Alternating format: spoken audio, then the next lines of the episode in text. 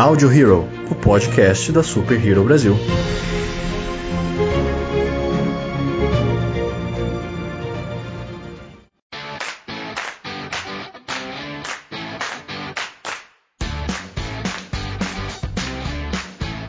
Bom dia, boa tarde, boa noite, boa madrugada para quem está escutando a gente aí.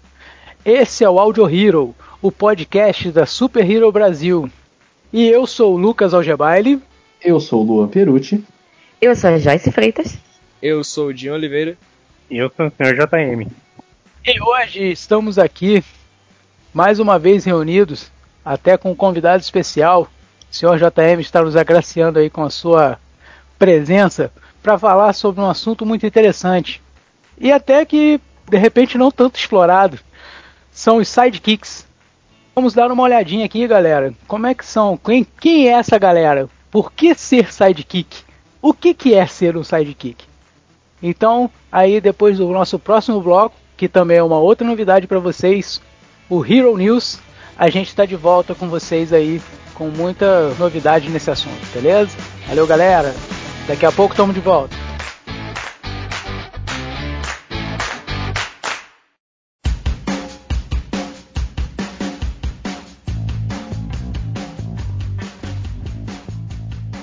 Bom dia, Boa tarde. boa noite Boa madrugada. para vocês que estão escutando a gente aí.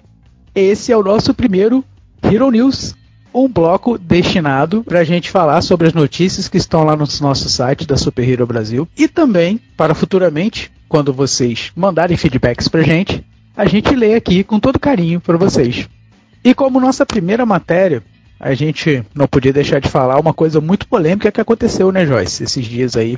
O Ezra Miller endoidou de vez e enforcou uma fã. Como se ele já não tivesse uma cara, né, que tendesse a uma certa loucura. Porém, rolou essa polêmica, correu um vídeo do Ezra na rua, que depois ficamos sabendo que devia ser os fundos de um bar, a saída de um bar, jogando uma fã no chão. Eu vi o vídeo também, né? Que tipo assim, a princípio até parece que ele tá meio que brincando com ela. A princípio, né? Acho que até então, no primeiro momento, até ela acreditou que ele estava brincando, né? Pelo contexto que a gente também colocou no nosso site, é que tinha um grupo de fãs ali que rolou aquela assediada, né, em cima do Ezra, é, e essa fã especificamente questionou e foi falar com ele sobre luta, perguntou pra ele por que, que ele tinha uma cicatriz, uma coisa assim, e fez uma piadinha dizendo que ganharia dele numa luta. Hum, Aí deu ruim. Que acho que ele quis fazer, dar um troco da piadinha. Tipo, ah, né? Então vamos sair aqui no braço. Pá. E ela, até no início do vídeo, ela tá dando uma risadinha, indo na brincadeira, mas aí acabou como acabou. Ela no Ele chão, exagerou, né? um pouco. E corre é, que a história que no final disso ele ficou sentado na calçada aguardando a polícia. As informações são que o homem que gravou o vídeo publicou, mas logo tirou, só que deu tempo da galera replicar. Então por isso que o vídeo correu tanto. E se a galera correr lá no nosso site, jogar Ezra Miller, vai descobrir que existe uma possibilidade dele ser cortado do filme solo do Flash. É uma Nossa. possibilidade remota, tá? Isso não está sendo ainda discutido, não tem informações oficiais, está correndo na boca miúda que eles poderiam trocar o Ezra por outro ator devido a essa polêmica. Então, É. sim, existe uma possibilidade, mas que assim, tá correndo só boato mesmo. E vamos ter que esperar aí um pouco aí pra ver o que, que como é que vai ficar esse desenrolo aí, né? Porque até então acho que o, o próprio Ezra ainda não se pronunciou, nem a Warner também se pronunciou Não, a respeito desse Não, assunto. ninguém falou nada. E até porque, assim, o próprio filme tá, ainda tá num, num campo nebuloso, usando suas palavras. Porque já teve um monte de polêmica relacionada ao roteiro, à direção, ao caminho que o filme tomaria, em que momento ele seria lançado. estão tentando iniciar a marcha de tirar o filme do papel. E... Do filme do Flash, ele tá sofrendo desde 2018 aí, né? Com expectativa Exatamente. de lançamento. Falando em filme, né? A gente um, um filme que iria pro cinema, né? Mas uhum. é, devido à pandemia aí e tudo, não foi, mas que na verdade se tornou um, um cartaz para outra coisa, né? Trolls 2 é o maior lançamento Sim. digital da história, né? Sim! Tá, tá correndo que, que o filme é, é, é, bem divertido, que tem uma trilha sonora super maneira. Ainda não vi, com é, frisando o ainda, mas parece que a decisão foi de não lançar nos cinemas e jogar direto nas mídias digitais. É, ele seria lançado nos Estados Unidos é, agora em abril, mas com toda essa questão da pandemia, cinemas fechados, que já é um peso, a indústria cinematográfica está sentindo muito esse momento. Então a alternativa foi lançar direto nas mídias digitais. A galera recebeu super bem super bem. E é exatamente o que você falou, o maior lançamento digital da história. É, e a gente poderia até esperar isso, né? Porque o público, é, o público que não que iria ao cinema, no caso, né? É, foi o, o público que basicamente adquiriu o filme no formato digital, né? Então, Sim. assim, pelo menos, pelo menos o, não, não teve perda de receita. Embora Trolls 2 já, já, acho que já estava até com marketing na rua, tinha, já tinha coisas Não, já assim, tinha mas... trailer, tinha tudo. É, tava com, com uma expectativa em torno, né? Mas esse lançamento digital, na verdade, foi extremamente bem sucedido. Porque apesar da Universal não ter divulgado números reais, porque para esse tipo de lançamento eles não são obrigados a ter essa transparência, vamos dizer assim, Uhum. Mas o faturamento deles foi 10 vezes é, maior do que das vendas de Jurassic World, por exemplo. As vendas oh. digitais, né? Então, você imagina 10 vezes mais. É muita coisa. Foi é, e consequentemente gigantesco. o lucro é maior, né? Quando você vende digital, né? Você não precisa ter estrutura do cinema, né? Você acaba Sim. que não precisa pagar ou pelo menos ter gasto com logística, né, de transporte de material, essas coisas, então acaba que se torna até um pouco mais rentável se você for parar para pensar, né? Sim, sim. E isso aí abre, é, abre precedente, vamos colocar assim, para que alguns filmes que chegariam aos cinemas nesse ano talvez trilhem o mesmo caminho, né? Não as grandes produções, porque a gente tem aí, ainda temos Viúva Negra para esse ano, por exemplo, é, mas sei, talvez algumas animações, a gente ainda tem o lançamento do, do filme do Scooby, filme do Bob Esponja, essas as animações talvez possam trilhar esse caminho agora. Isso também é um novo jeito de explorar, né? Um novo tipo de mercado. Querendo ou não, o coronavírus abriu um novo tipo de mercado. Os filmes lançados Exatamente. diretamente para mídia digital, sem passar pelo cinema nem pela televisão, direto mídia digital Exatamente. e cons o consumidor final, entendeu? Bom, é... dizem que, que as situações extremas é que muitas vezes são o pontapé para uma oportunidade, né? Então, é. a indústria cinematográfica pode estar iniciando uma adaptação de seus formatos. É, a empresa, a Universal, no caso, outras empresas que possam vir a optar por esse formato, vão ganhar na quantidade de vendas. Agora, falando aí de streaming, defensores. Olha. Defensores estão aí. Mas como eles estão voando sem voar, porque não decolou, vamos fazer esse trocadilho bobo. Mas as, as temporadas aí se encerraram, não teve renovação e ficou naquele suspense do que estava prestes a acontecer. E o que aconteceu é que os direitos de todos os personagens vão voltar para a Marvel. Então, aquela e... negociação feita entre Marvel e Netflix está encerrada. A Netflix realmente não vai dar continuidade nem à série do grupo e nem as séries individuais. Mas a Marvel vai pegar de volta todos os personagens E pode ser que a gente já comece a vê-los nas telas em breve. É, eu acredito que a Marvel eles não vão embora, né? O Demolidor desse universo seja muito bom. É, até o próprio Luke Cage eu gostei. Eu assisti todas as séries e eu até do, menos do Punho de Ferro, das, todas as outras eu gostei. Jessica Jones. É, o Punho gostei. de Ferro é bastante criticado. Pois é. O problema da uhum. série dos defensores da Netflix é que, tipo assim, ficou muito jogado. Não teve todo o trabalho, aquela coisa assim, muito de. A é... contextualização não foi muito boa. A execução, na verdade. A ideia foi é. boa, mas a execução ficou um, um verdadeiro caos, entendeu? Sim. Mas agora, e... com os personagens voltando à Marvel, tem a expectativa de que eles comecem a ingressar no MCU. O John Bernthal, que é o justiceiro na série, uhum. ele deixou bem claro em entrevistas que ele adoraria continuar no papel. A todos então, eles. eu acredito que sim. O Charlie então, Cox parte... também, é, ele já deixou bem aberto, falando que Exato. se precisar ele tá ali, ele bota o, a máscara de novo, né? É.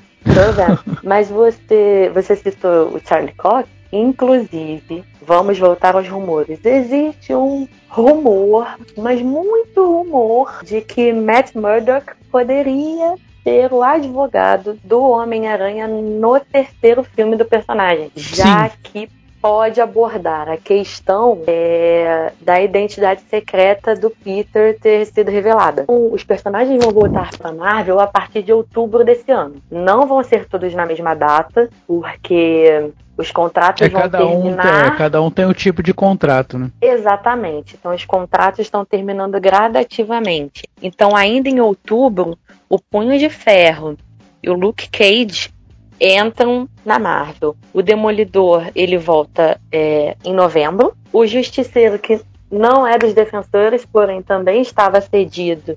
Ele volta em fevereiro do ano que vem, assim como a Jessica Jones. Pode ser introduzida no universo através do filme da Capitã Marvel, porque elas se conhecem, são amigas no universo da HQ. Uhum. Isso é só uma especulação, não chega nem a ser boato, é só uma especulação ah, como, como sempre, os personagens gente... têm uma ligação, poderia acontecer isso. Como sempre, assim, a nossa, a nossa informação é assim, né?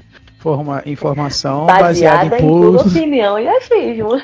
Pura opinião e achismo, entendeu? Porém, informação. Por informação, não deixa de ser informativo. Exatamente. Acho que estamos terminando, né? Sim, encerramos o nosso bloco informativo de pura opinião e achismo. Então, vou pedir a galera, né, que né, a, além de acessar a nossa página, né, a superherobrasil.com.br, mande feedbacks pra gente, pra gente ler neste bloco aqui. Que este bloco é para vocês. Sim. Tanto para se informarem comentem. quanto para falarem. Exatamente informem-se e dê suas opiniões, que nem nós fazemos. Isso aí, podem mandar e-mail à vontade lá pro audiohero.superherobrasil.com.br, né? E se preferirem Participem também. nas redes sociais. Exatamente, quais são, Joyce? O Instagram, arroba superherobrasil, o Facebook, em breve estaremos bombando no YouTube. Vocês ficarão informados dessa novidade. Corram lá no Spotify, achem a gente. Quer dizer, vocês já acharam, né? Pois é, continuem escutando a gente no Spotify, acompanhem todos os episódios, opinem aqui e em todas as redes sociais e no site para que a gente possa usar tudo isso nos nossos podcasts. É isso aí, galera. Então, beleza, vamos prosseguir agora lá no podcast e hoje falando sobre sidekicks. Valeu, pessoal. Até mais. Tchau. Tchau, tchau.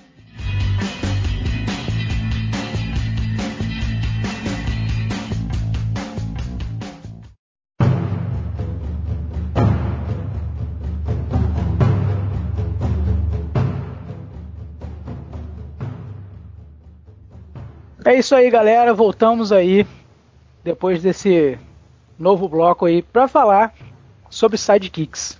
Em primeiro lugar, a gente tem que definir, né, um sidekick. O que, que seria um sidekick, né? Onde vivem? O que comem? No Super Hero Repórter, só pra não tomar estranho. boa, boa, boa, boa. Já tá aprendendo a evitar processinho. Com certeza. Óbvio. Tem que visar Desde a o fama. primeiro. Então, Joyce, quando a gente escuta a palavra sidekick, o que, que a gente lembra? Hum, Você quer que eu faça o quê? Definição de dicionário? Google? Ou a definição de superhero mesmo? Sua definição. Então, o sidekick é o parça, cara. É o braço direito, é o brother, é o irmão, é o companheiro, é o amigo do peito, irmão camarada, entendeu? Pode ser muito pilha errada também. Também, né? Depende muito do ponto de vista. né? Pode ser. Porém, vamos primeiro falar do lado bom do coração, né? Puxa vida. É, gente, a gente ainda vai ter muito tempo pra pichar ainda, né? Tem, tem muita coisa, né? Exatamente. Sem dúvida. O objetivo futuro é esse. Daqui a meia hora a gente vai estar falando mal. É, mas você falou realmente muito bem, né? O sidekick é um cara que, tipo assim, é aquele cara, aquele parceiro legal que tá sempre ali, né? Vamos dizer, no aspecto do, do por exemplo, dos quadrinhos, dos filmes, a gente vê muito o sidekick como o herdeiro do personagem principal, né? A gente pode já começar até a fazer algumas citações aí. O principal de todos, né, é o Robin, né? Que é o, se eu não me engano, deve ser um dos primeiros sidekicks que a gente vê nas histórias em quadrinhos. Então, né? quando você abre o dicionário, sidekick, a foto dele tá do lado. É mais ou menos E eu acho que é quase unânime também quando você fala sidekick, é o primeiro cara que vem na mente também, né? É o talvez o sidekick mais famoso da história do, dos quadrinhos, pelo menos, né? Com Com certeza. certeza. Quadrinhos. E também é o que mais evoluiu, né? E eu acho que também é o que mais teve substituição na carreira de sidekicks, né? Porque são vários Robins, né? Sim. Não é só um Robin que teve, né? Foram Alguém vários. tem números exatos de quantidade de Robins? É porque o Bruce Não, Wayne tem um orfanato, né, cara? Então. É. Então, qualquer órfão ali é Robin, cara. A gente pode até contar aqui, né? Tipo assim, mais ou menos de cabeça. na- na- até, história até principal o momento, até seis, o? Damien são cinco, não? É, tem, Então, tem o, cinco. o- Contando a menininha lá. É, tem o Dick Grayson, depois veio o Jason Todd, depois do Jason Todd foi o, o, Drake. Tim Drake. o Tim Drake, depois do Tim Drake te- é, O Damian. o Damian. Aí mais pra frente a gente vai ter a Carrie Kelly, que já é lá no no Cavaleiro das Trevas. Isso. né? Não é Eric Kelly? Não é Stephanie Brown? Você viu Stephanie Brown também. Ah, não. Stephanie ela, É, mas É essa que aí ela não, é é, da. É uma das é da- Batgirls, né? É, ela não é da. da Depois Cavaleiro das ela Trevas, virou né? Batgirl. Ou seja, mais cara, de 5 porque- menos de 30, gente. É isso. É, exatamente. e é muito bacana porque, assim, é, com o passar dos anos, até o próprio Bruce Wayne se tornou sidekick, né? Na, na história do Batman Beyond, que ele se torna meio que o sidekick do Terry McGuinness, né? Então é muito bacana lembrado. porque houve essa... essa inversão de valores. Né? Exatamente. Sim, bem lembrado, né? Porque Mas- pô, o, no, no- no Batman do futuro o Batman já tá velho, né? O Bruce Wayne já tá velho e não consegue mais ir pra combate, né? Ele vira meio que o nerd da cadeira, né? Como dizia nosso querido Ned do Ele Homem-Aranha. vira oráculo, né? Isso, ele vira oráculo, é. É quase isso. Mas então, esse papel do, do sidekick, na verdade, embora a gente tava falando, falando até um pouco do Robin, é, ele, na verdade, também ele pode ser meio que confundido, porque o sidekick ele não é só utilizado nas histórias em quadrinhos, né? A gente pode até de repente é, é, levar isso aí para a história para qualquer outro segmento que tenha uma história para contar, que tenha um enredo, alguma coisa assim, né? Então a gente é, também nos jogos que a gente estava falando também, a gente tem a parceria entre o Sonic e o Tails. Quem nunca jogou Sonic, né? Na vida, né? Até a Joyce jogou, então se até a Joyce jogou, Opa. qualquer pessoa jogou. Concordo. Se é da década de 90, eu joguei. E a gente também tem muitos sidekicks que estão ali para de repente, né, colocar um, um certo valor pro personagem principal, né? Nada também é construído à toa, né? Só para ter. Por exemplo, o, o- Sherlock, né? Ele tem o o Sr. Watson, Doutor né? Watson. Doutor Watson. Doutor O- Watson, mais respeito. Apesar de ser um doutor, né, que ele é um doutor Watson, que o Sherlock é o detetive, ele é o principal da coisa. E ele também É porque, na serve ve- que meio pra humanizar o Sherlock. É, é isso que eu ia Todo mundo falar. sabe Pelo que o- nos livros, né? Nos livros ele Isso. humaniza bem o Sherlock e ele é mais um cronista do que um parceiro. Ele é parceiro circunstancial, podemos dizer assim, né? É, exatamente. Porque o Sherlock Holmes, todo mundo que conhece o personagem, seja pelos livros ou pelas várias e várias adaptações que ele tem, o cara, ele é assim, ele é extremamente inteligente, mas ele é meio maluco também, sabe? Ele se coloca numa posição dos humanos comuns, então o Watson serve pra meio que trazer ele de volta pra realidade e ter uma, uma parceria ali, uma amizade. É, Exatamente, existem esses casos também onde o sidekick ele é colocado pra, dar- dar um pé no chão, até na história da coisa, entendeu? Dependendo quando a coisa tá, tá num patamar um pouco mais fantasioso, né? De repente o, o contraponto pode ser justamente isso, né? Dar, dar uma avaliação um pouco, uma avaliação diferenciada, né? Porque existe diferença entre sidekick e parceiro. O parceiro é uma coisa, o sidekick é outra, né? Olha, é, por exemplo, assim, vou dar um exemplo de uma série.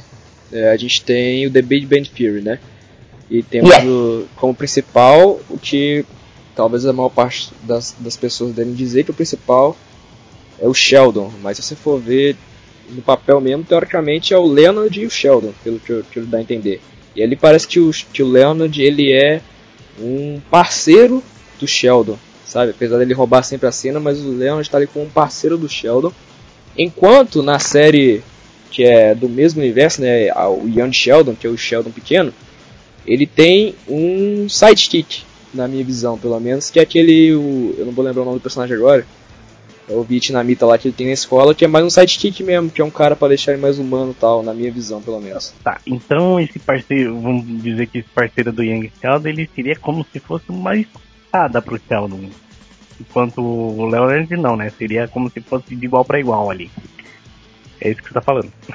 Eu creio que é o mesmo caso de, por exemplo, do Asa Noturna, sabe? Quando ele era o Robin, ele era um sidekick, mas quando ele vira o Asa Noturna, é, quando ele tá junto com o Batman, pelo menos, eu creio que ele já vira um parceiro, sabe? Eu acho que é talvez a escala de importância, talvez, ou algo assim. Digamos É, assim, que é, é a independência da, da identidade, né? E daí ele vira de igual pra igual, né? Ele passa a ter um nome principal ali. É, exatamente. Eu tava, tava conversando até, ironicamente, tava conversando mais cedo isso com, com até com, com a Joy, sobre essa questão justamente de, de visão, eh, de sidekick para parceiro, né? É, eu até citei o exemplo, né, que seria o Arqueiro Verde. O, o sidekick dele é o, o Ricardito, né? E a parceira dele, no caso, que seria, seria a Canário Negro. Por quê? a Canária ela já tem a identidade dela, ela não, ela não precisa do Arqueiro Verde, entendeu? Mas o, o Ricardito não existiria se não fosse o Arqueiro Verde, entendeu? Eu entendo mais ou menos isso. É uma coisa que você, você precisa de ter uma pessoa para a existência da outra, né? Igual no caso do Robin, a mesma coisa. Quando ele vira asa noturna, quando ele assume realmente a identidade do asa noturna, né?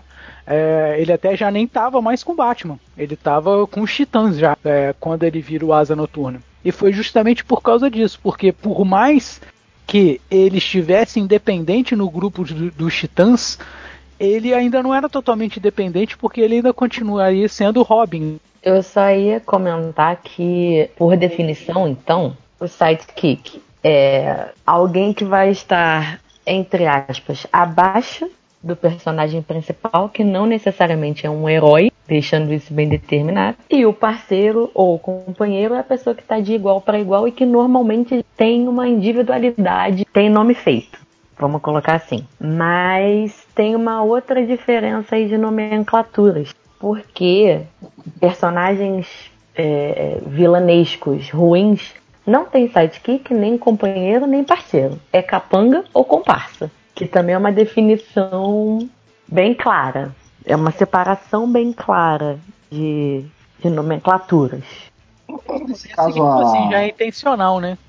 é, nesse caso a, a Harley Quinn, por exemplo, ela seria uma parça do Coringa? Ou poderia se co- colocar uma parceira do Coringa? Hum, Porque, temática assim, é- complicada porque tem envolve um relacionamento dele. É, né? exato. Tudo bem, um relacionamento abusivo, obviamente, mas É, é, assim, claro. Então, porque assim, é, eles são, entre aspas, iguais, né? Porque eles agem juntos, eles têm aquele relacionamento, como eu falei, mesmo sendo abusivo, tem um relacionamento, mas assim, é, ela não tá como se fosse abaixo do, da folha de pagamento dele, né? Eles agem junto, como vilões juntos do próprio Batman. Sim, é, isso tá mais para uma parceria Isso. do que para uma comparsa, definitivamente. Na gênese da Arlequina, que na verdade a gênese falar. da Arlequina nem, nem ocorreu nos quadrinhos, né? A gênese Sim, dela vem do desenho, né? Foi na animação, exatamente. Então, assim, ali ela já se consolida como uma parceira dele. Eu vejo dessa forma, tá? É, eu vejo que ela não se consolida como uma. Embora ela seja considerada,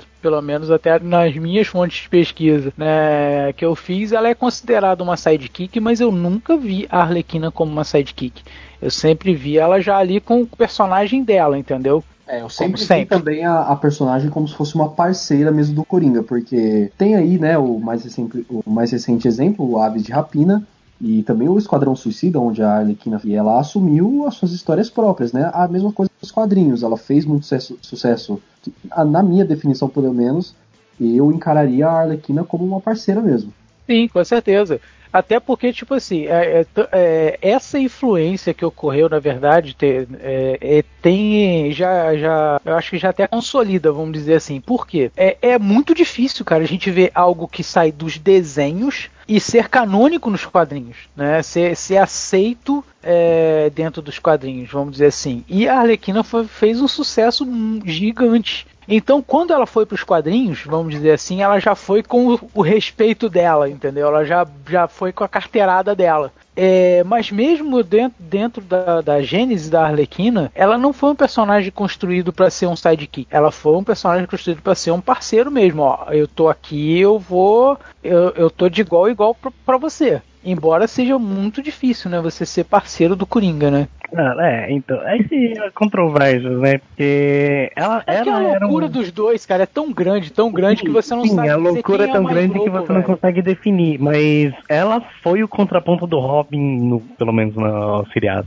Por isso é que muita gente considera ela como o sidekick do Coringa, tá ligado? Porque ela era literalmente o contraponto do Robin. Tinha o Coringa que batia no Batman e ela se virava com ele. E depois ela foi ganhando, conforme ela foi ganhando fama, ela foi ganhando destaque, né? Até ela virar uma pessoa, um personagem próprio, podemos dizer assim. Ela surgiu no, no- naquele desenho do Batman dos anos 90, não foi? Foi sendo Batman Animated Series. Isso. exatamente. Eu lembro bastante. Esse desenho era bom pra caramba, cara. É, era um dos melhores que tinha. Desenho. é interessante talvez fazer uma analogia também com Star Wars. Que a gente tem, no episódio 5 pelo menos se eu me lembro, o Darth Vader como um parceiro daquele general lá do Império, que eu não, não me lembro o nome dele agora, mas ele era o sidekick do, do Darth Sidious. É, é que assim, o problema de Star Wars é que ele era é, muito aquele negócio de mestre e aprendiz, né? Então, não é, não é todo aprendiz é um sidekick, exatamente, né? Principalmente Mas, na, eu- na verdade, é, o- a primeira vez que a gente vê o Darth Vader, cara, ele não é esse monstro todo, não. Na verdade, quando a gente vê lá no episódio 5, né, como é da trilogia original, né, é, a gente vê o Darth Vader meio como capacho do Império mesmo, capacho ali do- do- até do, do, do cara da Estrela da Morte. Da Estrela da Morte, não, do desse general aí que, que ele acabou de falar. E a gente vê ele como um subordinado, na verdade. Eu, a primeira vez que eu vi o Darth Vader, né, depois de grande, que eu fui ver, rever de novo a saga Star Wars, né, eu entendi que, em primeira instância, o Darth Vader ele seria meio que, que um comandado ali da- das forças do Império. Depois, né, no, no- já no episódio 6, que a gente vê que o Darth Vader ele tem muito mais relevância, ele é muito mais que isso. Mas no primeiro momento eu, eu vi assim, ele como um subordinado mesmo, entendeu? É, no Uma Nova Esperança ele realmente é. Passa bastante essa imagem dele ser subordinado mesmo. Tanto que essa cena que, que o Dian comentou, que foi. né, que ele falou desse general, que na verdade é o Moff Tarkin, né? Isso, Ele- Tarkin. Eles estão naquela reunião lá, que eles estão sobre a resistência, tudo. E aí o Darth Vader ele fala assim: ah, vocês têm essa arma de destruir planetas, mas não é nada comparado com a força. E é muito bacana como que em Star Wars a força ela se tornou meio que um mito, né? Então eles até caçoam dele e falam: ah, Vader, você fica quieto falando dessa fantasia, essas bruxarias sua aí. É aí que ele começa a enforcar o cara lá e o Mo- Moff Tarkin fala: ah, Vader, para com isso, solte ele. Aí você vê que realmente o cara, ele obedece às ordens do Tarkin. E é interessante a gente ver a mesma coisa se repetindo na, na nova trilogia, né? Com o Kylo Ren e o General Hux, né? Que os dois meio que prestam contas pro bichão grande um. Sim, pro Snoke. É. É o Snoke.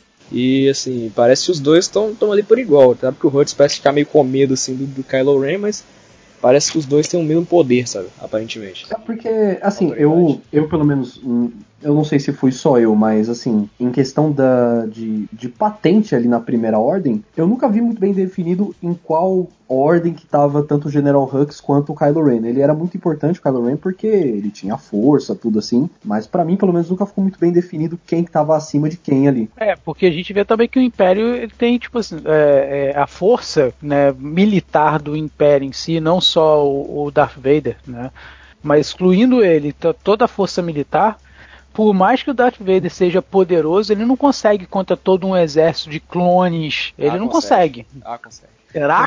Não, o, o, não, o Vader consegue. É, é que os outros Jedi eram muito suadinhos.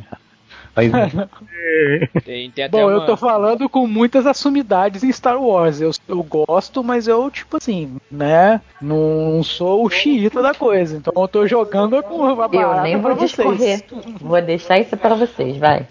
É que no, no Uma Nova Esperança ele não tinha muito, muita rivalidade, cara. Ele só tinha o Ben Kenobi lutando de vassoura com ele lá na Estrada da Morte. Ai, ai. numa- ele, ele era só mais um vilão, era um vilão estranho. e que é. tinha os poderes especiais. Depois que ele ganhou a força aqui toda. Ele foi, ele foi só o cliffhanger da coisa. Foi só o tem. Aí no Império Contra-Ataca que ele ganhou todo o poder, a importância que ele tinha, tá ligado? Ele se tornou um personagem extremamente popular, né? Era o vilão, quase que se tornou um dos garotos propaganda de Star Wars, né? É, é um vilão, é um poucos vilões que são adorados como heróis, assim, tá ligado? Sim. É, tem uma tem uma HQ, né, do, do, do Darth Vader, eu não lembro, eu não tenho certeza se ela é canônica ainda ou não, mas é uma que a galera cerca o Darth Vader, todo mundo armado, né, e fala, é, é, Darth Vader, abaixe as armas que você tá cercado. Aí ele fala, é, o- eu tô cercado apenas de medo e de homens mortos, tá ligado? Ou seja, o cara peita um exército sinistro, tá ligado? Ele tá nem aí não. Nossa. Agora, vamos. Vou jogar uma outra lenha na fogueira pra vocês aqui. Frodo e Samwise Gamgee. Ah. Quem é quem? Caraca, eu ia, eu ia bem falar, e não especificamente dele, mas que de tudo que vocês estão falando, tá apontando justamente pra mostrar que não necessariamente um sidekick uh, ou um parceiro, como a gente quiser denominar, é de herói ou é de alguém que- ou é de algum detetive ou não. Já o Dian já falou do Big Bang Theory, aí agora vocês estavam indo no Star Wars. Agora vamos para o Senhor dos Anéis. É assim, Samwise. convenhamos. Mas, Senhor dos Anéis, só diga uma coisa: o Frodo é o sidekick do Sam. Sem dúvida. Então, Convenhamos, o. Frodo ele não conseguiria sair do condado sem a ajuda do Sam, né, cara? Porque Não, cara. Na- recentemente nós discutimos isso, Quem né? conta, quem conta a história é o Frodo, né, cara? Quem conta a história é o Frodo. Quem, Não, quem conta, conta a história é o, de- é o- quem conta a história é o Sam e ele põe o Frodo como o principal, porque o Frodo é o único que tá com o anel lá, tá? é, Mas, tipo, uma coisa que eu Mas- fiquei, que já que vocês, já que a gente tá falando disso, uma coisa que realmente ficou em dúvida. Porque o, o, o Sam, o Sam, não, o Frodo deixa o livro pro Sam no final, né? Então, quem termina a história, na verdade, não é o Frodo, é o Sam. É o Sam. Sim. E, assim, na realidade, se você for pegar, o Sam, ele entra naquele, naquela categoria de sidekick mais, for, sidekick mais forte do que o herói. Que são herói os principal. raros, né? Não é, Não. não é o comum. Não, é bem raro acontecer isso, mas existem sidekicks mais fortes que os heróis, tá ligado? Não só o Sam, mas também é. Aí, esse, esse é bem antigo, né? Bem das antigas também. O Sancho Panza de Don Quixote. Também é, é da literatura. Não. Não é herói, não é detetive, não é nada caindo pra esse gênero. É literatura que é um parceiro do principal. Mas, mas vamos combinar também que Don Quixote não é exatamente um exemplo de herói, né? Mas por isso que eu tô falando, a gente não tá falando de heróis. Estamos falando. Ele é um sidekick, vamos dizer assim, né? É, é um sidekick. Até, até brinquei, né? A, a origem do sidekick começa nele, né? Porque quanto. Assim, eu não sei. Você que é mais versado nisso, Joy, pode até me ajudar. Quando que, quando, quando que foi escrito Don Quixote. Ah. Olha só, não é Tem porque eu Google, tenho tem Google, eu tem Google. em casa que eu vou lembrar do- do- da data de, da primeira edição de Don Quixote, né? Eu, descubro, Poxa, eu descubro. Você quer que eu descubra? Eu descubro, querido. Cara, foi em Não, 1605, algo assim. Aí, ó, o primeiro sidekick da É. data de 1605. Seria uma Foi a informação. primeira publicação. Então, aí, essa informação, cara, quem não escuta Super Hero Brasil nunca vai saber, cara. Don Quixote, é, o Sancho Panza, foi o primeiro sidekick da história. Olha que bonito. 1605. O Brasil mal tinha entrado os portugueses aqui pra perturbar os dias dos índios. A gente pode até Tá falar vendo? de, de alguns mais antigos, mas eu acho que já entrar em livros religiosos é melhor ficar quieto também. Você tá querendo vamos- polemizar hoje, né? Vamos manter o foco só na li- até a literatura ali, isso foi pra gente ter, senão daqui a pouco a gente vai puxar lá de, de É. Cristo, então vai ficar Não difícil. vamos, não vamos demais. Platão Porque- e Sócrates. Nossa, É antigo e não é religioso. gente! Ah, Mas esse acabou que eles ficaram tanto, tão conhecidos um quanto o outro, então aí já fica difícil diferenciar, É, entendeu? inclusive- Deixou de ser um inclusive- sidekick virou um parceiro. Já é parceiro, é.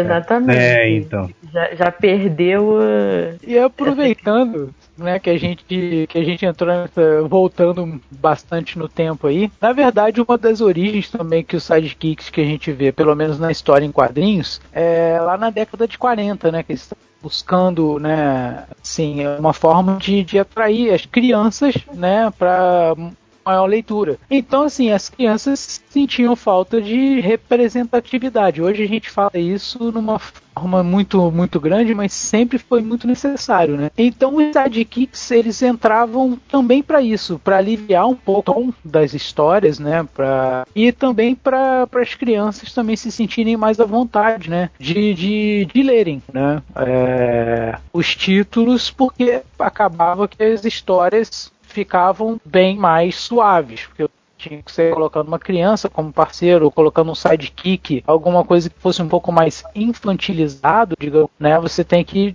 diminuir o tom das coisas, né? Porque a tendência foi desenvolver personagens mais do que os heróis principais, porque no início era com o objetivo mesmo de ser aprendiz, como a gente colocou aí do, do famoso Robin, né? O primeiro grande famoso. Que tinha mais esse intuito de ser mais jovem, de ser aprendiz e de ser um, um ponto para chamar ah, as crianças, os adolescentes para essa leitura, né? Eu nem lembro com quantos anos, né, o quantos anos na história, né, em quadrinhos, o Dick Grayson, ele ele começou como Robin, né? Ele, ele ainda era jovem, se eu não me engano, era menor de idade.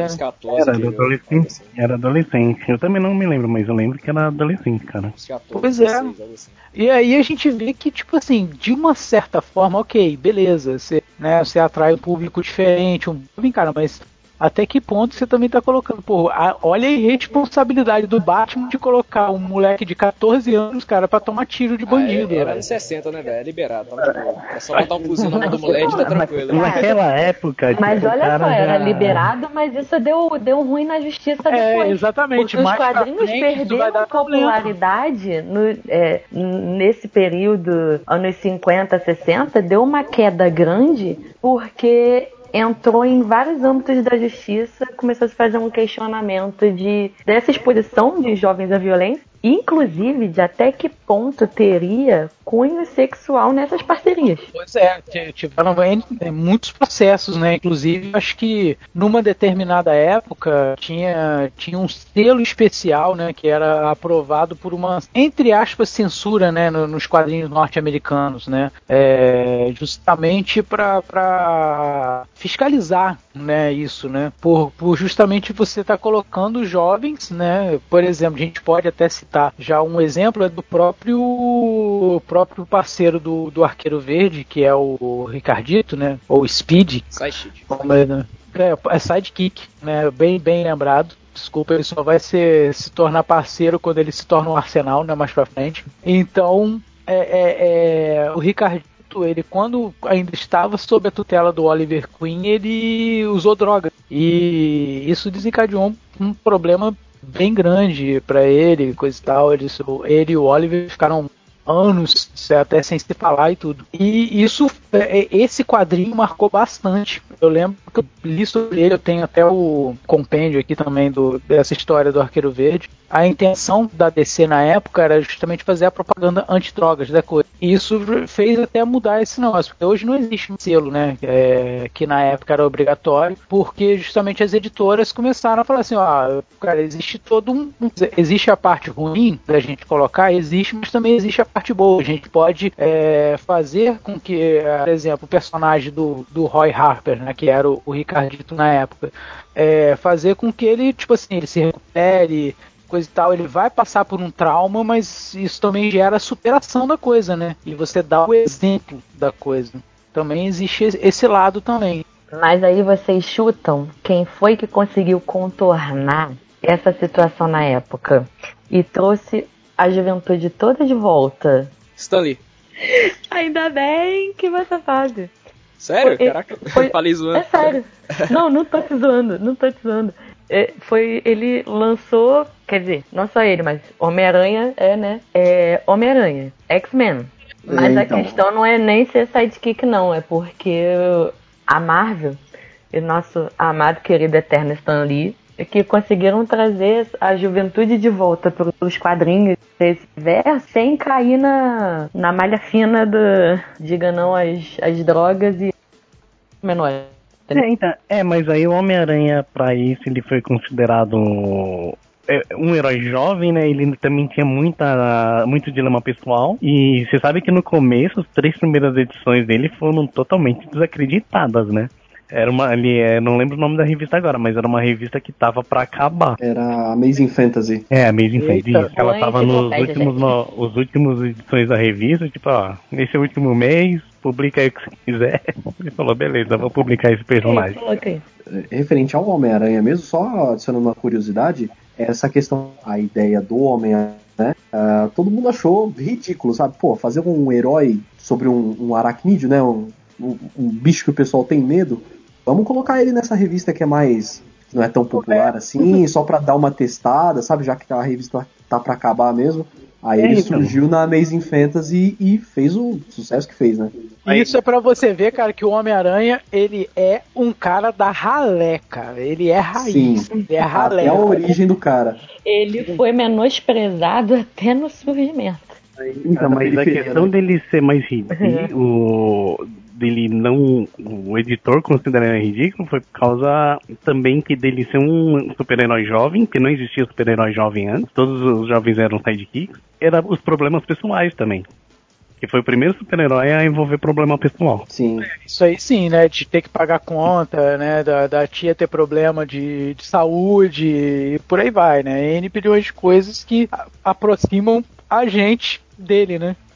Sim. E Mas isso eu- que desacreditou bastante ele, tá ligado? Tem também um outro grupo que também é de criação do Stan Lee, né? Que é os X-Men, né? Que também é. Na verdade, eles trouxeram os jogos, vamos dizer assim, para dentro de, já de uma equipe, né? Não tinha mais aquela imagem, vamos assim, do. Do, do mentor, né? É, aliás, até existia, mas de uma outra forma, porque você dentro de uma equipe você está integrado com outro ambiente, né? Então cada um tem sua identidade, né? Independente de, de, de, de, de cada um que tá ali, né? Sim. Mas os X-Men a gente não pode ver como sidekick, né? Porque aí cada um tem, tem seu, seu, seu peso ali, cada um é um principal na sua hora, né? Tem Mas o será anjo, que dentro o anjo da sempre equipe- é sidekick, velho. Tem como não. É isso que eu ia perguntar. será que dentro dos X-Men a gente tem sidekicks e parceiros? O anjo, por exemplo, eu nunca consigo ver ele como principal de nada, infelizmente. Eu É, acho que é que essa. X-Men tem o segundo escalão, né? E o segundo escalão, como, como eles participavam de vez em quando, eu acho que eles podem ser considerados sidekicks. Até mesmo, por exemplo, vamos pegar o Wolverine. Ele teve durante muito tempo a Jubileu como sidekick dele, né? É, exatamente. Tipo, ela acompanhava, ela não era de igual para igual, ela realmente ele tava fazendo uma mentoria pra ela ali. É, e Mas a aproveitando que. Jubileu, ela só existe no, no, no aquele desenho dos anos 90. Tem nos quadrinhos também. Agora eu me falhou aqui. quadrinhos também, tem bastante história dele com ela nos quadrinhos. E aproveitando que o JM ele falou do Wolverine, nós temos também a X-23, né, que foi adaptada recentemente para os cinemas no maravilhoso Logan. Ela é uma, entre aspas, derivada do Wolverine, que acabou se tornando meio que uma sidekick, uma parceira ali que teve a sua independência depois, né? Então, ela, ela meio que começou independente, virou uma sidekick e virou independente de novo, né? É. entra na história, quando ela, quando ela surge, a X-23, né, ela, tipo, ela, ela tá por conta própria, né, cara? Ela vira Sim. meio que sidekick por causa que ela se aproxima do Wolverine, que é mais principal que ela. O Wolverine é mais principal que qualquer um da Marvel, então que um sidekick que, que, que é meio pô, bem desconhecido né, da galera em geral, mas que fez uma diferença enorme, pelo menos na vida do Hulk, foi o Rick Jones, né, cara? Na verdade, o Rick Jones foi que ocasionou o acidente gama com o Hulk, né? Aquele estagiário bom, né? Não, cara, porque o cara não tinha nada melhor que fazer do que ficar tocando violão no meio de uma área de teste nuclear, entendeu? Ele não tinha nada melhor pra O que é Rick Jones, velho? Ah, do Hulk. Ah, É, mas pô, ele tipo, foi, durante um tempo, ele foi um. É, que ele não era exatamente um sidekick, né, velho? Ele. é, sei lá, era mais a contraparte inteligente do Hulk. ele é a parte humana do Hulk, por isso que ele é importante, entendeu? E eu sempre. Ele é o sidekick clássico, eu acho até. Então, mas aí quando o Hulk se torna inteligente, ele vira mais parceirão ali, ó. Só sidekick mesmo, tanto que ele para de se meter em muita confusão e vira um cara para se conversar e tirar dúvidas. Essa é o que eu vi aqui, Brigada Juvenil, cara, é coisa bem antiga de quadrinhos, cara, que eu realmente não vi muita coisa. Mas essa Brigada Juvenil, eu acredito que ele era o líder dessa brigada, no caso, e eu acho que era um pessoal que ficava meio assim, meio que escutando rádio, coisa e tal, pra ver se tinha problema, e meio que ah, é, dava um, um alô pros heróis quando era necessário em algum lugar, entendeu? E parece ter tido uma importância não muito grande, mas pelo menos um pouco relevante pro nosso assunto. E, Ah, assim, é, dando continuidade no assunto, dando outra dupla aqui de protagonista e sidekick, nós temos também Marty McFly e Dr. Brown de Volta pro Futuro, né? É bem lembrado, cara, bem lembrado, hein? Sensacional. Porque foi assim, uma dupla de personagens que. Acho que, sim, o, o Marty ele é sim um sidekick do Dr. Brown, mas acaba se tornando parceiro, principalmente com os eventos do primeiro filme, né? E que, assim, influenciou mais muita coisa, inclusive Rick and Morty, né? Eles vão- é, não, eles vão, cara, assim, o, o- a história do De Volta pro Futuro, nessa parte, pelo menos entre sidekick e principal, é, eu vejo que é uma escalada. Em primeiro momento, o, o Dr. Brown é o principal, porque ele é o, o cara que detém o conhecimento científico da coisa, ele constrói a máquina, e o Marty não sabe nada. o Só Martin, que... e o Martin ele é lá só pra ajudar, né? Tipo, ah, tá, ele tá fazendo nada, como eu gosto do É, tipo assim, você tá à toa aí, vem aqui pra gente É. testar um negócio com plutônio. Ele era o cameraman apenas. né? É, ele foi gravar só. Ele foi gravar, basic, eu acho que ele só foi. É isso aí, ele só foi gravar. Porque ele falou assim: traz a câmera, não sei o que, coisa e tal. Ele só foi pra gravar mesmo. E, e, do e- velho maluco, cara. Ele era o amiguinho do velho Gagá. e o Marty ele toma o protagonismo porque o Dr. Brown ele meio que fica, vamos dizer assim, apagado da é, que, coisa. o- é que o Brown, ele não é um cara da ação, então ele não tem, o- assim, ele tem, mais que ele já era velho na época, um velhinho na época, né? Então ele não tem aquela pegada de, tipo, resolver, ah, ir pra ação pra resolver os problemas que foram causados. Ele era o cara da inteligência, né, velho? Mas Tanto essa que- também é uma definição de sidekick, porque se você tem o, o protagonista aí. Foi bom o o Luan lembrar de que é o único exemplo que a gente conseguiria até agora de que o protagonista é um idoso. Sim, E aí o sidekick é o cara jovem que toma a iniciativa e que tem o, o, o poder físico de agir em determinadas circunstâncias. E é muito bacana porque o- Pensar sem o Dr. Brown, o filme não anda, né, cara? Então, Sim, tanto sem que dúvida. quem dá as diretivas do, pro Martin é o Brown, que ele pega e fala, ó, você tem que fazer isso, isso e isso pra gente corrigir essa cagada. É, tem um Batman Beyond E a- também, né? É. Que é a mesma, É pegada. O- na verdade, o Brown ele, ele é o orientador, né? Vamos dizer É, o assim. mentor. E é Ele é muito o- também a, a questão da inversão de valores, né? Porque quando o Marty ele volta lá pra 1955, ele encontra o Dr. Brown pra poder resolver toda a cagada e é ele que explica pro Dr. Brown tudo que aconteceu. E aí meio que ele tá passando todo o conhecimento entre Conhecimento, aspas. isso aí. Por isso que eu falo que o filme ele vai, ele vai numa vertente. Primeiro o Marty é o burro, vamos dizer assim, não sabe nada. A partir do momento em que ele chega em 1955, tudo muda. Ele é o experiente, ele que sabe de tudo porque ele é do futuro. O Dr. Dr. Brown de lá não sabe de nada. Então o Dr. Brown de lá só pode agir com o Marte. Então, assim, é, é, fica muito, muito assim. É, é, eu acho que a relação, pelo menos em De Volta pro Futuro, é mais de parceria, porque um personagem não existe sem o outro. Um depende sim, do outro para caminhar.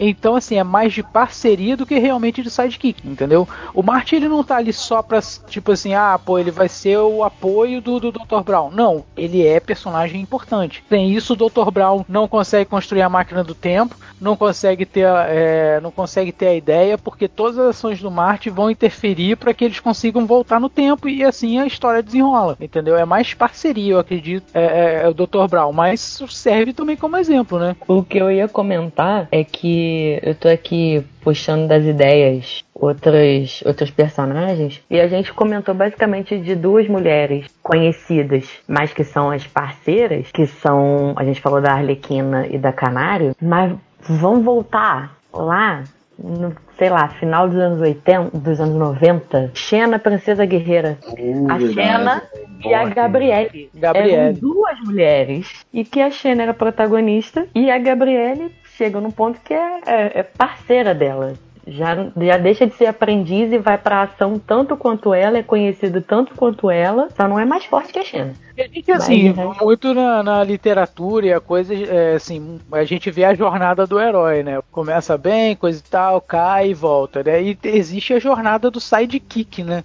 A jornada do sidekick é essa, começa ali aprendendo, coisa e tal, suando, barrando, aí, pô, a formatura dele é quando ele tá igualzinho ali com o protagonista, né? Que é o que parece é. que a gente tá vendo, tá acontecendo com o Mori, né? O Mori, cada, cada temporada, ele tá mais inteligente, né? Ele tá... Sim, é verdade, nível do Rick na, um na primeira temporada o Morty ele é assim, capacho do Rick sem limites, né? Tudo bem que até hoje acaba acontecendo isso também, é, mas é uh, hoje, assim, até mesmo a, a, Summer, né, que ela acaba sendo atingida meio que, meio que pela, pela tangente nisso aí, ela, o crescimento da personagem dela, principalmente na terceira temporada, foi gigantesco, cara. Será que quando um sidekick, cara, consegue falar assim, não, eu posso ter minha própria revista? Hum, boa pergunta. Cara, a popularidade isso... é determinada pelo público, né, gente? É eu falar, isso vai depender do fã, tá ligado? Se, ela, se ele crescer bastante em popularidade, pode ser que ele consiga a própria revista. É, se bem que algumas, tem algumas popularidades que são meio forçadas que o pessoal tenta, né? Pega o Teen Titans, por exemplo. Eles tiraram o Robin do lado do Batman, jogaram lá e falaram, vamos ver se dá certo ele separado aqui num grupinho, sem o Batman. E, e deu certo, pelo menos. Deu certo, né? o, o, o, na verdade, o Asa Noturna, se eu não me engano, ele ele tem publicações só dele, né, cara? Uma é, revista só dele. Mas Noturna ele tem gibi próprio. Na época dos 952 ele tinha gibi próprio também. Ele já chegou a assumir o manto do Batman numa certa época aí, né? Exatamente. Então, hoje ele cresceu para isso, mas assim, para no caso virar um asa noturna da vida, que é você tipo, se, realmente se desgarrar criando um herói novo entre aspas, isso é uma ideia da editora que pode dar muito errado. Quando ele virasse asa noturna, podia dar extremamente errado. Se bem que acho que não, que Batman tem muito fanboy, né? Muito maluco. Mas é uma ideia mas, que podia. O Batman verso é bem extenso, né, cara? É, então. Mas, então, mas é uma ideia que podia dar errado, entendeu? Agora, por exemplo, separarem ele como fizeram com o Teen Titans e colocar não é uma coisa tão danosa assim. Porque corre em paralelo, tá ligado? Por mais que ele esteja no Teen Titans, pode correr histórias dele com Batman sem problema nenhum. Qualquer coisa você apaga aquele passado obscuro e continua com Batman. Agora, emancipar dá treta, Mas, a, porque... assim, é, é, bem importante a gente salientar a, pró a, própria, a própria formação dos Titãs, né, cara? Porque... Sim, sim. Não, é que assim, eu só queria dizer que assim, emancipar um herói é treta, tá ligado? Porque quando você transforma, muda o nome dele, transforma ele num herói de primeira linha, tá matando a chance dele retornar como sidekick.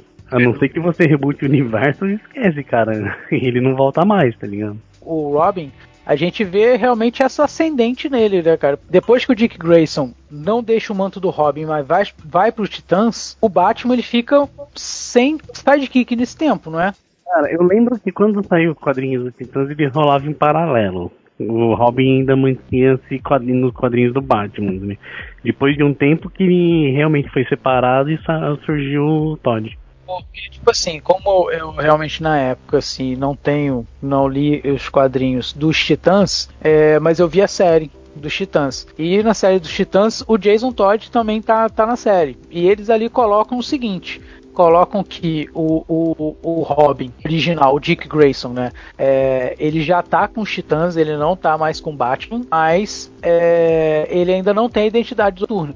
Justamente o, o, o, aparecimento do Jason Todd na série que faz ele a questão de criar a própria identidade, para deixar de vez a identidade dele com Batman para trás, entendeu? Um outro que a gente sabe também que fez sucesso, vamos dizer assim, que deixou de ser sidekick, né? E, e, e passou ali para a linha principal e que teve a, a, sua relevância foi o Bucky, né? Ah, sim. Que virou o Soldado Invernal. que falamos ao, ao programa passado, o Bromance do Steve Rogers.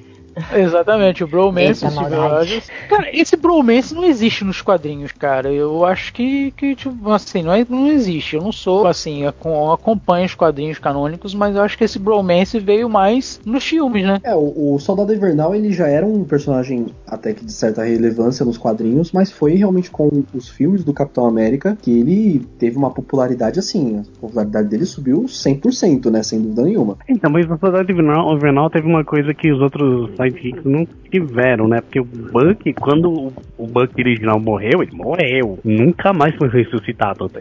Ah, foi ressuscitado quando voltaram ele como soldado invernal, mas com o Buck ele nunca mais voltou. Ele é, teve essa vantagem. Ah, que mas... os outros, é que os outros viviam.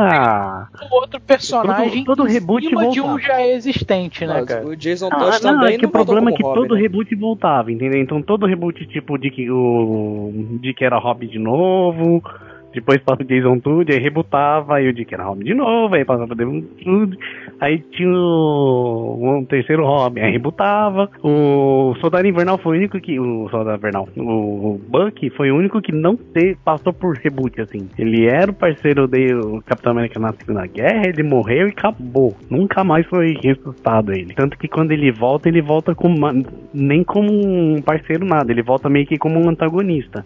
É. Então, ele. Foi até uma explosão de cabeça, que tipo, era um cara que era amigo, parceiro, e de repente vira o seu inimigo, assim, o seu. Entre aspas, né? É, porque ele foi usado pro programa do super soldado da Hydra, né? Então ele teve todo esse crescimento, um crescimento à parte, diferente, para ele seguir como um personagem único, assim. Ele não, não seguiu exatamente a linha de sidekick normal ele foi um sidekick importante pra época, tanto que a ideia dele, a ideia do banco original era para atrair mais jovens pra guerra. Tipo assim, não era fazer aquela, aquela campanha, né? De tipo, jovem é, também tem que se preocupar Campanha de com... batalha. Isso. O jovem também tem que se preocupar com isso, então vamos se alistar, vamos lá. E quando ele morre, depois que ele morre, ele não foi um personagem tão relevante assim a ponto de voltar. Por isso que ele ficou esse tempo todo em uma. no limbo.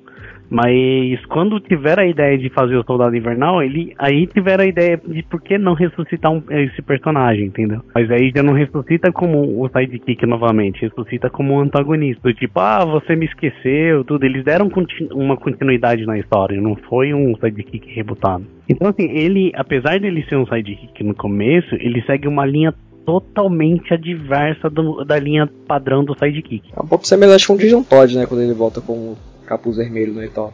É, lembro um pouco. É que o Jason Todd ele ainda chegou a participar de reboot, ele chegou a voltar. É um pouco mais complicado. Assim, é um pouco mais na linha padrão. Pecado em quadrinhos, cara. O Buck, ele realmente ele saiu da linha padrão, tá ligado? Tipo, nunca mais voltou. Foi aquela primeira vez sidekick e depois ele nunca mais voltou. Em todos o. Desde a criação do Capitão América é interessante mencionar também aqueles sidekicks que eles são sidekicks e assim, o pessoal não prepara mais nada para eles e a gente só aceita isso como sidekick e tá muito bom, sabe? E geralmente são aquela galera que a gente gosta bastante, sabe? Mas nunca ganha um destaque a mais, é sempre o sidekick, sabe?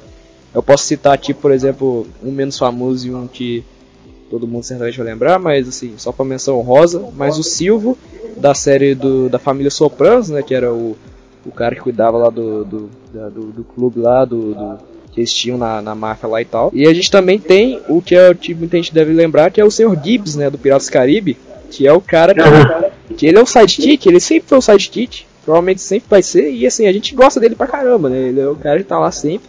E ele é um cara que é muito interessante, que ele é sempre leal ao Jack, né? E tal. A gente vê no, no Piratas Caribe no fim do mundo, quando eles saem do, do, do, do território do, do, David Jones, né? Do, dos domínios do David Jones, que é, que é a Terra dos Mortos lá. É, os principais, né, que é o, o Capitão Jet, o Barbosa, o, o, Turner, a Elizabeth, eles apontam as armas um por outro, né, pra, pra ver quem que vai comandar o Peraneiro, e você vê que lá de trás, assim, nem tendo foco mesmo, você vê que o Sr. Gibbs, ele tá, ou Mr. Gibbs, né, ele tá ele tá apontando arma pra, pra dois exatamente, sabe? Pra ajudar o Jack nessa, nessa questão, viado. E ele nem tem nada a ver com isso, Só que ele viu o Jack apontando e ele foi também, viado. E ele é literalmente só o sidekick, tá ligado? Sim, é verdade. Realmente tem isso também. E é muito bacana que esses sidekicks que o, que o Dian comentou, eles servem, alguns deles também servem como alívio cômico para a história, né? O Mr. Gibbs mesmo, ele é um baita de um alívio cômico no Piratas do Caribe, é um personagem assim muito, muito bacana mesmo. E é muito bacana essa questão da lealdade, porque assim, na vida dos piratas, né, onde todo mundo dá a facada nas costas de cada um, o, o próprio Barbosa mesmo tinha acabado de ajudar a salvar o Jack e já estava querendo matar para poder tomar o controle do Pérola Negra. E é muito bacana essa lealdade que ele tem ao, ao capitão.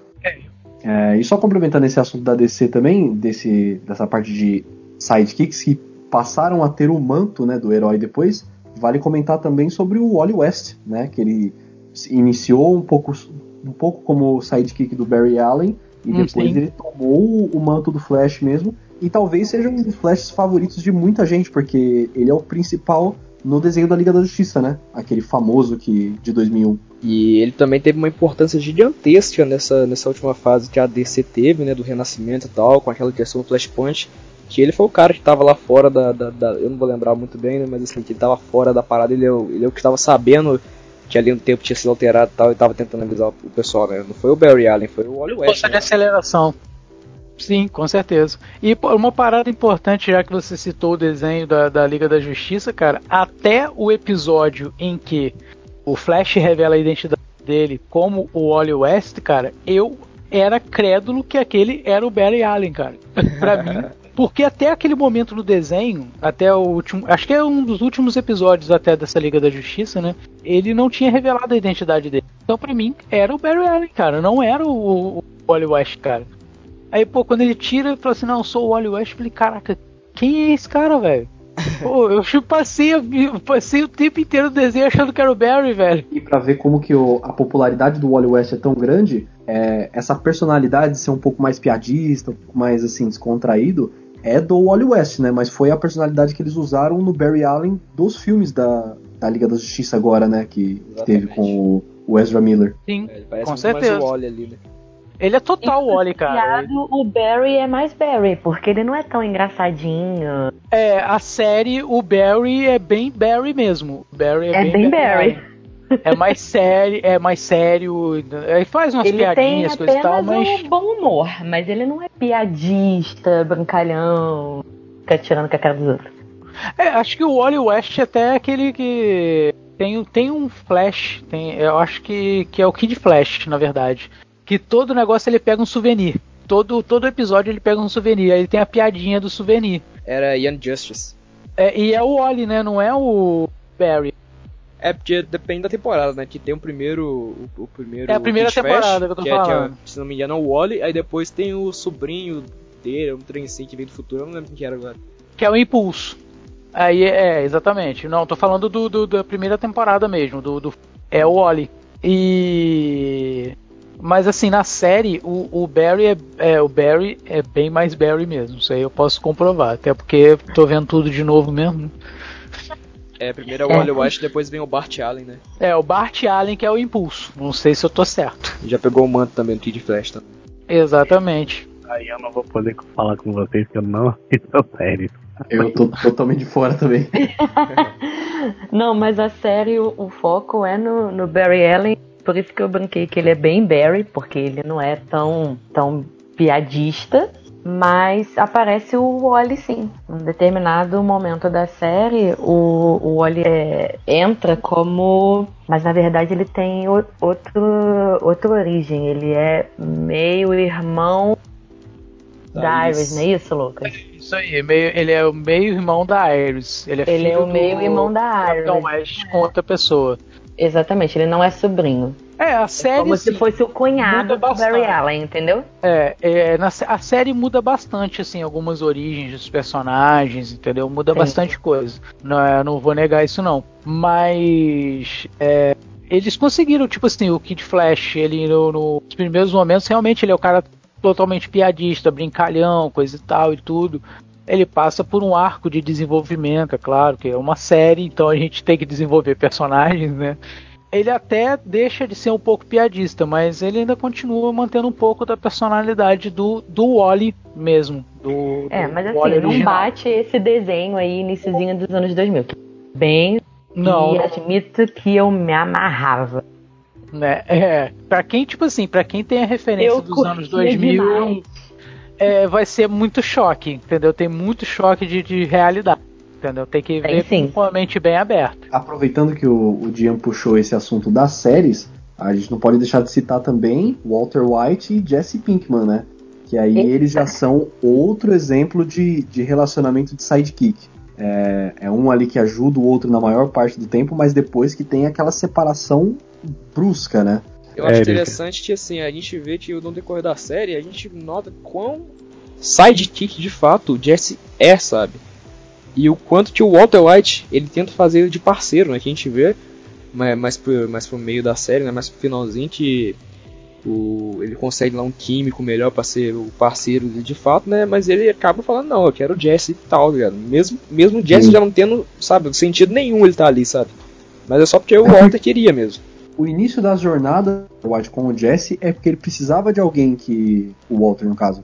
Ele precisava de alguém que já tinha uma certa experiência no ramo, né, da metanfetamina, e alguém que, de certa forma, era fácil de se manipular também. O Jesse Pinkman, ele, assim, no começo da série era só um, um drogado ali que tava fazendo uns bicos por dinheiro, que depois teve um crescimento absurdo do personagem. Inclusive, se não me engano, eles iam matar ele na primeira temporada, né? Só que ficou meio popular e o pessoal manteve Sim. ele, né? Exatamente. Tanto foi engraçado que o Aaron Paul ele tava falando mesmo numa das entrevistas que graças a Deus que decidiram não matar ele na temporada, porque foi o trabalho da vida dele, né? E é interessante, né? Acabou saindo o filme até né, da Netflix. Foi, é o caminho. que, de fato, né? Era o, a história do Jesse, né? O Tite rolou depois que, que- depois de tudo, né? Da, do, do final né, e tal. É, porque o público determinando o, o trajeto de um sidekick parceiro, né? sim. Essencial. É, porque o, o final do, do Jesse Pinkman no, no próprio Breaking Bad, falando sem dar muito spoiler, né? ah, pra mim, pelo menos, não precisava do filme. Tava um final, assim, aceitável já. Final bacana, ficava naquela dúvida de o que ia acontecer com o cara, né? Mas o filme foi uma adição super positiva, deu uma importância a mais ainda pro personagem e deu um final digno pra ele também. O cara mereceu, né? Sofreu tanto durante a série. Eu curti o filme pra caramba, só que parece que no final abre mais dúvida ainda, tá ligado? E É, tá sim. Parece que, pô, faz mais um filme então, né? Vão, vão encerrar totalmente sem tanto, tá ligado? É porque o filme é daquelas, né? Pô, o filme foi muito bom, realmente eu adoro o filme também, mas não precisava. Eu só, só achei ruim que os atores não conseguiram manter a forma e a maioria deles apareceu mais gordo que o normal. A galera comer pizza, A cara. galera virou forno do dia pra noite, tá ligado? Vocês gostaram do forno. Não, o Fordo é referência oculta do podcast. Só, só complementando aqui, que o que vocês estavam falando aí sobre Breaking Bad, embora eu não entenda muito, mas eu não vou opinar sobre, mas vou dar um exemplo. É de uma coisa até que não estava na pauta, mas que seria legal, é o seguinte: o sidekick que evolui tanto, por exemplo, no caso da série, que ele faz com que a, a história toda seja estragada porque o público está gostando mais de um personagem. Como, por exemplo, vou citar aqui, aí já, eu sei que vocês não acompanham muito a série, mas no caso do próprio Arqueiro Verde, né? O quem é, vocês sabem quem é o verdadeiro par do Oliver Já tô me doendo aqui, vai.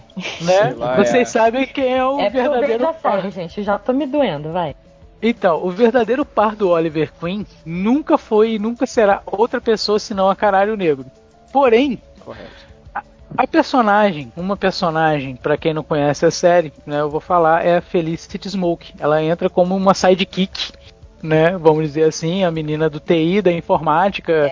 Ela era a Nerdzona. gênia que ajudava o Oliver em toda a tecnologia que ele desconhecia. Personagem Exatamente. mais, mais famosa da série, inclusive, né? É, eles até tentam construir na primeira temporada, assim, ele até tentam construir essa coisa dele com, com a Canário, mas é, é, eu acho que daí também foi o seguinte, cara. é, é, bom, não vou entrar muito em Arrow, mas eu acho que meio que a química da, da, da, da atriz lá não, não tava funcionando também, entendeu? E, Talvez. e- Mas acho que a por isso da que a origem da canário mesmo. mais, ma- é, é também a origem da muito jogada, muito sei lá. É, como é que tipo, tu pega uma. Como é que você pega uma menina que ela era promotora, que é, era meio. tentava ser meio good vibes e, pô, ela é canário negro? Sério mesmo? Bom, são então- são oito anos de série, não vamos levar pra esse ponto, entendeu? Vamos, vamos nos ater à questão do sidekick que supera a vontade. O público é tão bom e tão gostoso com o sidekick que eles querem que o, que o sidekick se torne um personagem que nem existe. que a Felicity continuasse e que virasse a mulher do Olive. É essa a questão. Vale a pena fazer uma menção honrosa também ao, ao, ao parceiro do Super Choque, né? Que eu não lembro o nome dele. Que acaba virando, acaba virando muito Gear, bom. né? Ele, é- ele, É o. Gear. Ele É virando verdade. Ele era só o cara do Super computador e Hero acaba virando um Sério. parceiro, talvez. né? É verdade. Queria perguntar pra vocês uma coisa. Um sidekick que se, torna, se tornou mais famoso do que o herói. Poxa, Difícil. boa pergunta, hein? Boa pergunta mesmo. Eu acho que assim, em questão de popularidade, um que talvez. Não que. É, eu acho que talvez que seja tão famoso quanto o, o herói é o Spock com o Kirk, né? Em Star Trek. Real. Porque O, o Kirk, ele ainda ele é famoso pra caramba. Aí eu Sim. acho que é um sidekick que se igualou ao herói, né? É. Mas um que eu penso nisso de se tornar tão famoso seria o Cato do Besouro Verde, cara. Ele é mais conhecido que o Besouro Verde. Isso Ele aí é mesmo, bem mais você tem conhecido razão. que Besouro Verde, cara. Todo mundo conhece porque é o nome que leva a série, mas a grande fanbase, que não é muita já, né? É um negócio mais velho. Mas a grande fanbase, ele curte mais o Cato do que o Besouro Verde. Tipo assim, porque na verdade o Cato, é, é, dentro do, do contexto ali do Besouro Verde, cara, ele ensina pra coisa pro Besouro Verde, cara. Então ele acaba que, tipo assim. Na verdade eu vejo o Cato como principal e o Besouro Verde como o sidekick, cara. Então, é que o Besouro Verde, ele, ele começa com aquele. Aquele cara que é mais inteligente, mas não é tão ativo, né? Mas depois na série Ele é o Cato vai se trans... não, vai entendeu? tendo o mesmo nível do Besouro Verde de inteligência, vamos dizer assim. Mas ele é bem mais ativo que o Besouro Verde. Adicionando uma outra vertente ainda da parte de sidekicks, é, eu tenho um exemplo também de sidekicks que acabam tendo seus próprios sidekicks e são muito famosos. É, nessa questão tem o R2D2 e o C3PO em Star Wars, porque eles de certa forma são sidekicks do Luke Skywalker, mas eles são personagens à parte que pra mim assim rouba a cena Funcionam totalmente. filme, sozinhos, cara. né, cara? Sim, Funcionam cara. sozinhos. Na Totalmente. verdade, grande parte dos filmes você vê o R2D2 e o C3PO sozinhos. Sim, a quando gente eles chegam parar pra pensar. mesmo. É, é, você vê que tem arcos só deles. Né? Só do R2 e o C3PO. Independente de qual Jedi, independente de qualquer coisa, eles têm sempre o arco deles, a presença deles. Boa lembrança. E eu Boa acho que lembrança. o, o R2D2 e o C3PO, eles são os únicos personagens que aparecem em absolutamente todos os filmes da saga, né? É. Apesar deles terem sido meio esnobados nessa trilogia nova, eles marcam presença em todos os filmes, pelo que eu tô lembrado aqui. No 1 ele aparece também, na Ameaça Fantasma? Parece. No Ameaça aparece. Fantasma, o R2 eu sei que aparece os... C3PO, O R2 o Luke tá, tá construindo ele, né? O Luke não. O, Ah, é verdade. O Anakin. O, o Anakin Verdade, tá é construindo o C3PO. É verdade. É verdade. Na verdade, eu acho que eles são os únicos personagens que aparecem em todos, o- todos os filmes. Todos os filmes têm, têm a presença deles. Não sei se agora no episódio, episódio 8 eu assisti da saga bêbado, então não né? lembro. É, no, na, na trilogia nova eles foram bem esnobados, o R2D2 principalmente, que eu acho um crime, porque eu amo o R2D2. É, eles aparecem, mas assim, coisinha pouca só também. É easter egg, né? Virou easter É, egg. easter egg, é. Acho que a gente vai ter que abrir um estudo de caso de Star Wars. Inclusive, só uma, uma, uma curiosidade aqui. Que... Por que não fazer um podcast de Star Wars? Com certeza. Yep. Anotado. Inclusive, só fazendo uma, uma, só falando uma curiosidade aqui, né? Que a gente vê que a gente vê né, que no, nos filmes o, o Anakin ele que constrói o, o C3PO na casa dele com a mãe dele e tal, né, quando era criancinha. E os filmes foram lançados depois, no episódio 1, 2 e 3. No episódio 4, no episódio 5, a gente vê que eles se encontram, né? E eles aparentemente não se conhecem, né? Provavelmente o pessoal não tinha, né, não tinha escrevido essa história ainda que, eles, que, que ele teria construído o C3PO e tal. Mas a gente vê na HQ, que eu não tenho certeza que é anônimo ainda, mas também é uma HQ muito legal, que quando o pessoal apreende os droids, né, o, o um dos, dos guardas lá fala, né, tipo, você tem que a gente desmonta, joga fora, esses... e aí o Darth Vader simplesmente fica calado e ele começa a encarar a cabeça do Celestial desmontada, sabe, e tal. Ele acaba se lembrando, né, tipo, ele construiu, né, e parece que ele se lembra da, da, da infância dele, algo assim. É uma cena bem legal da, da história em quadrinho. E assim, é, talvez seja um crime a gente falar de Star Wars e Sidekicks e não falar de Han Solo e Chewbacca, que assim, o que dizer, né, dessa dupla? É, é me- Tem o filme solo também deles, né? Do, do Não, não, não, não, não toque nesse assunto. É, o, o filme solo a gente esquece. Ah, então beleza. É bom Você esquecer mesmo que eu também não vi. E continue sem ver, por É. favor. Porque assim, o Han Solo e o Chewbacca é muito bacana porque eles têm essa relação de amizade, né? O Chewbacca, ele consegue ser um personagem muito carismático, apesar de a gente não entender absolutamente nada que ele fala. E é muito bacana porque tem tem toda aquela questão assim do, do Chewbacca ser o, o sidekick do Han Solo, mas assim, o Chewbacca ele se vira muito bem sozinho também. Tem, tem essa é, é, essa questão, porque o- na verdade o Chewbacca salva o Han Solo em um monte de, de, de coisas, né, cara? Sim.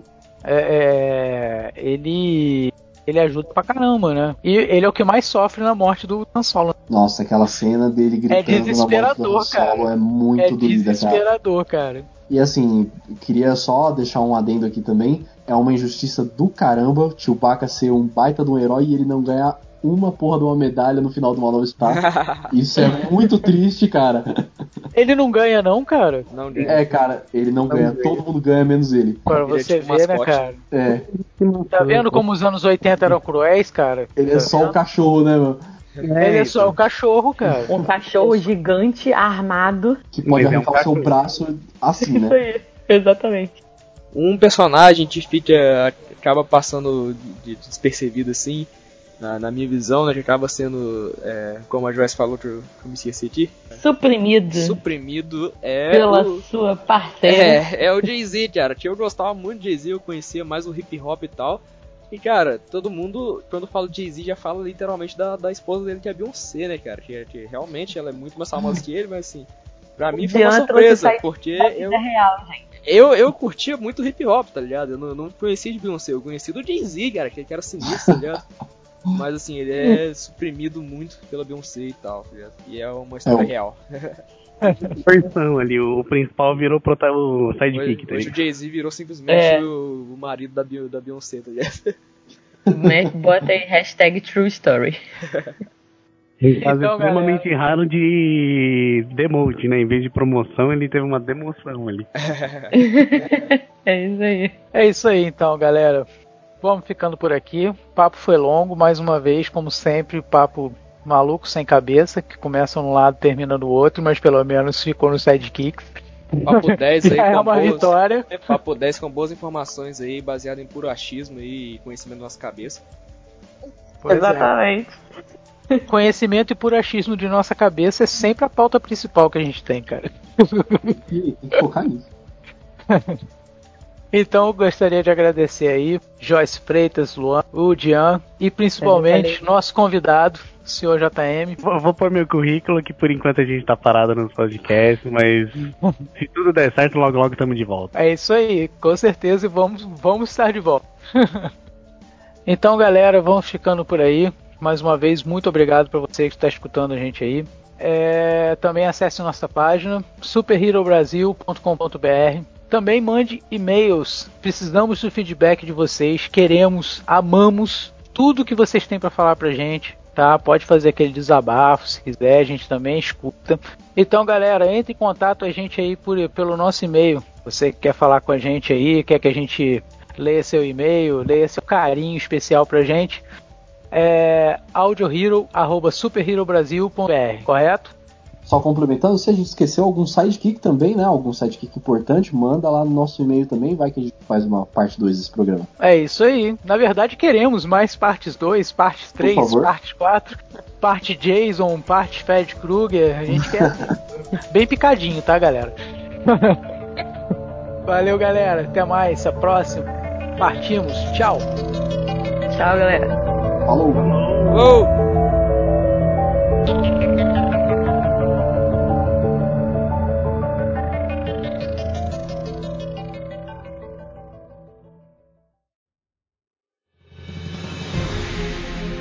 E se você quiser ver mais conteúdo como esse aqui, é só você acessar as nossas redes sociais Super Hero Brasil, tanto no Facebook quanto no Instagram, e também dar uma olhada no nosso site superherobrasil.com.br. Dá uma passada lá, tenho certeza que você vai gostar muito.